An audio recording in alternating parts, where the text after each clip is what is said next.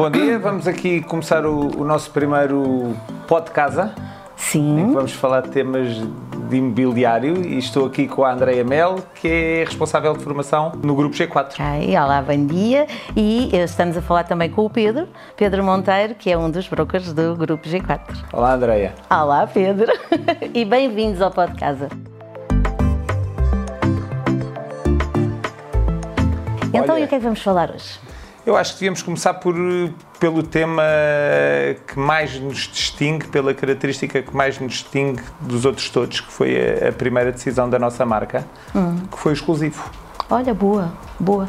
E, e, para quem não sabe o que é o exclusivo, porque este podcast vai ser ouvido por, eh, enfim, por toda a gente e não apenas por profissionais, o que é, que é isto do exclusivo e trabalhar em exclusivo? O exclusivo foi o, é a forma de trabalhar em que chamamos a nós toda a responsabilidade de gerir e de promover eh, um imóvel. É, é engraçado tu falares, eu estou-me a recordar agora quando, quando começou esta questão do exclusivo, ele começou em 2001, foi realmente a Remax que trouxe, uh, portanto, este conceito inovador que existia nos Estados Unidos, no Canadá, e havia também uma, muito uma questão de serviço associada a esta vertente, do que é o exclusivo, não é? Fazia-se normalmente uma, uma lista dos, dos serviços que iam ser eh, prestados, que funcionava como um, uma troca sobre a confiança que era depositada pelo proprietário quando entregava o, o imóvel em, em, exclusivo e que podia descansar porque havia só uma pessoa a gerir tudo, em vez de ter que ser ele a gerir várias empresas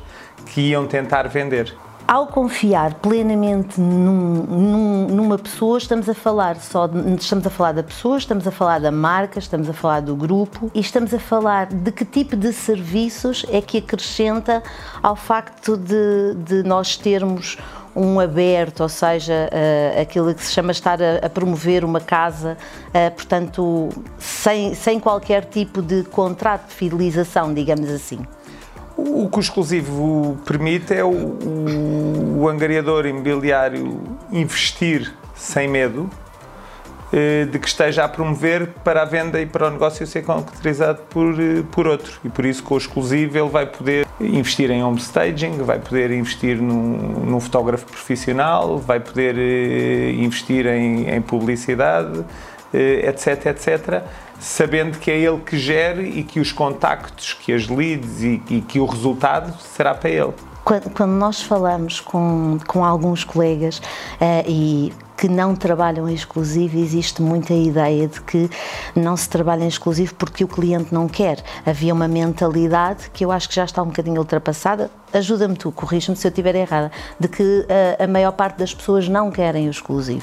Eu acho que isso agora já não é bem assim, que, que o mercado já, já, já começa a conhecer e a reconhecer o, o exclusivo e que já consegue saber quais são as vantagens. Por isso dá-me a ideia que nos dias de hoje para a maior parte dos proprietários também já não faz sentido trabalhar de outra forma, porque exigem do angariador uma dedicação que só é possível com o exclusivo. Sim, até porque em termos do profissional, não é? Comparativamente com o profissional que era uh, na década de 90 e, no, e, na primeira década de 2000, cada vez mais foi-se uh, uh, aprimorando, formando, profissionalizando e eu recordo-me de colegas que trabalhavam em aberto e que começaram a trabalhar em exclusivo fruto dessa dedicação e dessa profissionalização para um serviço de excelência ao cliente, não é? Exatamente. E estavas a falar que esta característica foi lançada em 2001. Sim. Há 20 anos. É verdade. E há 20 anos atrás, provavelmente, não, não existiam pessoas com 20 anos de experiência nesta área. Uhum. Ou seja, neste momento, já os profissionais já, já, já têm muito mais experiência, já têm muito mais formação, já existem formadores, que era uma coisa que não, não existia, uhum. já. já já, já são profissionais. Sim. E enquanto na altura eram os freelancers que, que pronto, limitavam-se a, a mostrar casas e Sim. pouco mais. E quem acredita puramente no exclusivo, eu recordo-me até, olha, recordo-me de um, um, proprietário de uma mediadora uh, com a qual nós sempre conversámos bastante e que ele dizia o exclusivo já existe muito antes de se falar em exclusivo, que era quando o proprietário vinha à nossa mediadora tradicional e entregava uma casa dizendo está aqui, a casa é para vocês promoverem e não entregava a mais ninguém. E isto era exclusivo, só que sem papel. Exatamente, uhum. exatamente. Inconscientemente já havia pessoas que, que, sabiam que era, que era a maneira mais fácil de, de obter resultados e de obter a dedicação do, do, profissional e é a forma mais justa também para o, para o profissional trabalhar. Não, é o princípio base da, da nossa marca e, e, e, eu acho que para quase ninguém que cá está faz sentido trabalhar de outra forma. Imagina que nós somos proprietários. O que é que nos pode fazer, hum, não é fazer, mas o que é que nos pode levar a trabalhar, a escolher o exclusivo? quais são as características que o exclusivo pode ter e quais são os serviços que o serviço pode ter eh, que nos leva a escolher este tipo de serviço? É lidar com uma pessoa só, em primeiro lugar, só ter um interlocutor. Uh, depois a dificuldade está em escolher o, o, interlocutor, porque há tantos e tão bons profissionais, não é? Qual é que é o, uhum. o especialista na nossa zona? Qual é o, o que se adapta mais bem. às nossas necessidades? E, e no fundo é, é, é sossegar que, que o produto está bem entregue a alguém que o vai promover convenientemente para obter os melhores resultados.